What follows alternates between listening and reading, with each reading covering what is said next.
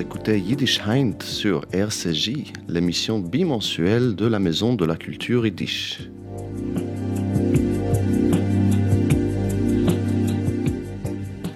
Cette semaine, une émission détente, que vous soyez sur la route, au travail, dans les rues ou à la maison, laissez-vous faire accompagner de sons pochetés, faciles, easy, saupoudrés de faits divers et d'anecdotes sur le Yiddish et son monde. Yiddish Heint, pochette.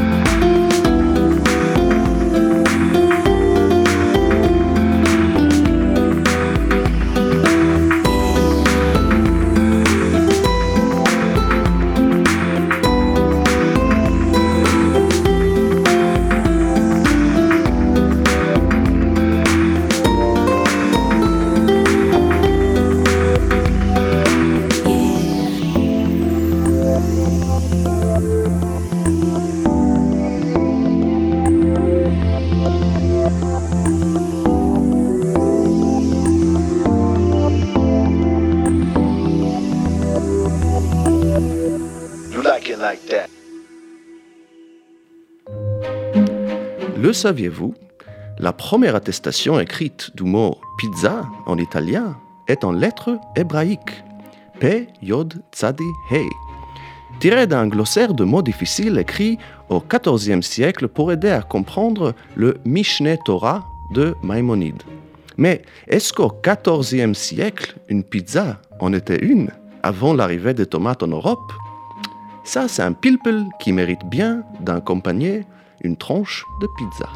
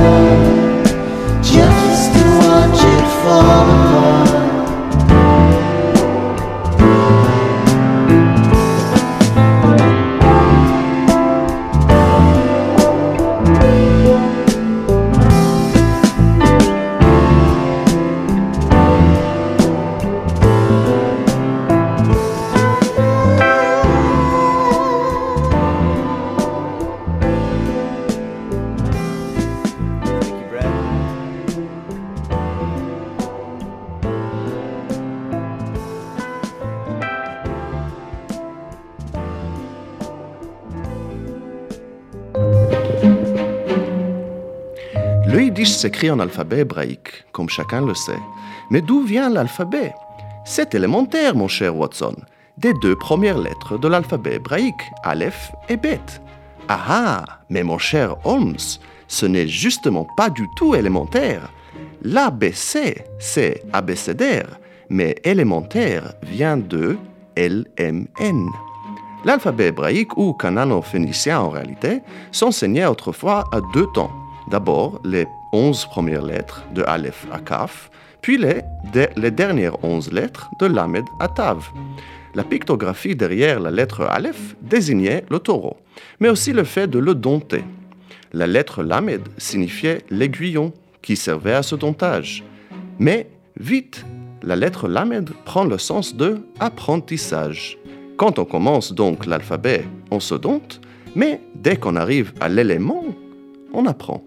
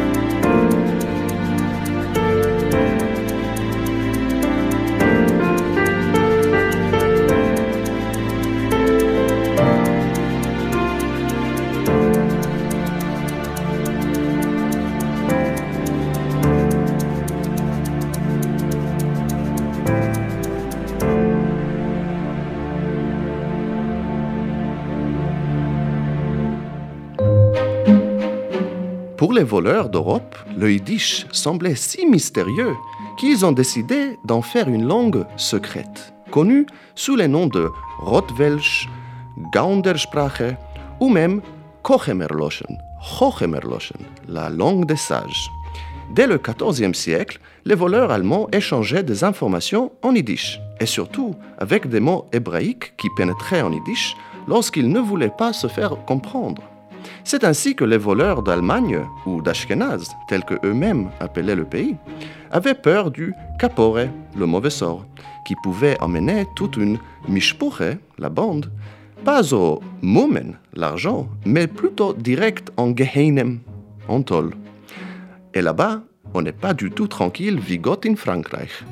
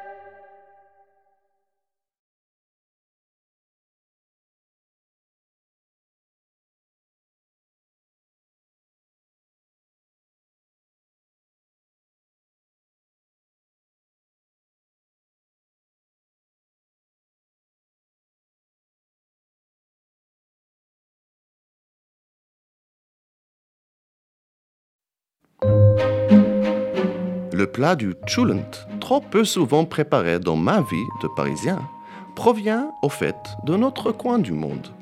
Chulent, en yiddish oriental, est une transformation du mot chalet, en yiddish occidental, qui dérive à son tour du judéo-français chalon, ou le mot qui devient en français chaud. Une chaleur basse française jamais éteinte qui continue à réchauffer des ventres et des cœurs dans le monde entier.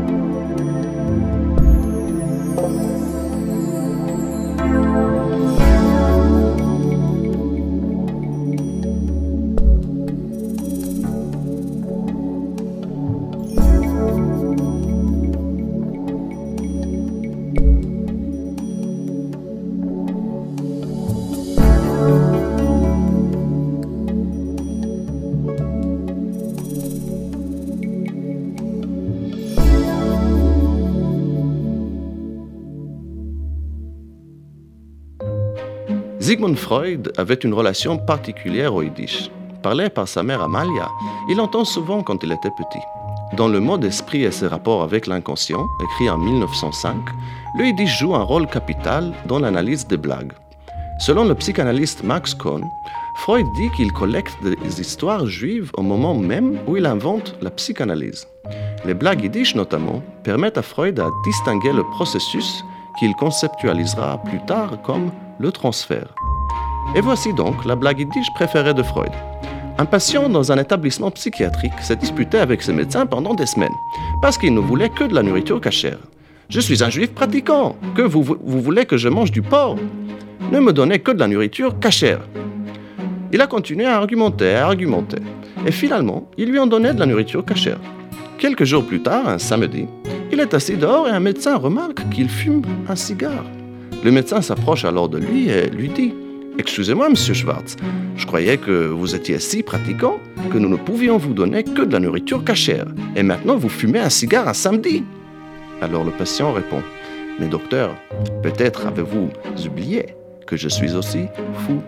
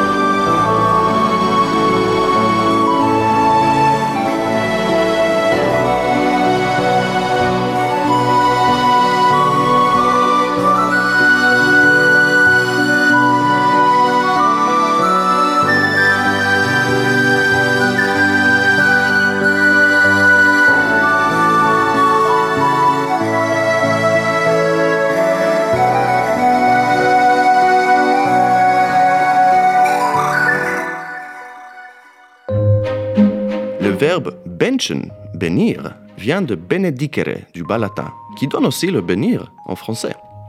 Dans la tradition judaïque, un frumeride, un juif pratiquant, est censé prononcer plus de 100 bénédictions par jour et encore 100 pour Shabbos, le samedi.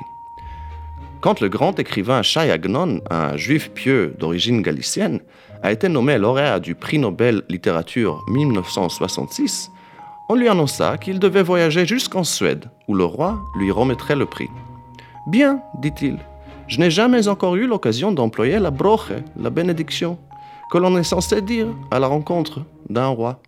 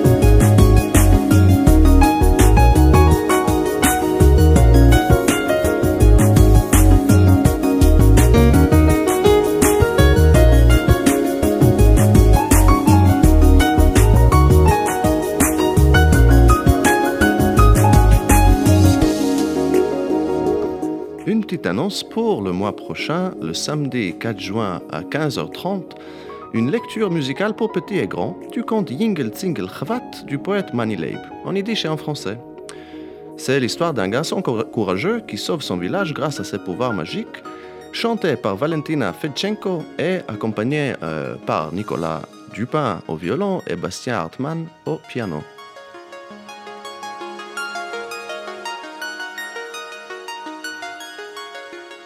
C'était Yiddish Heinz Pochette. Merci d'avoir été avec nous. Bonne nuit et à la prochaine.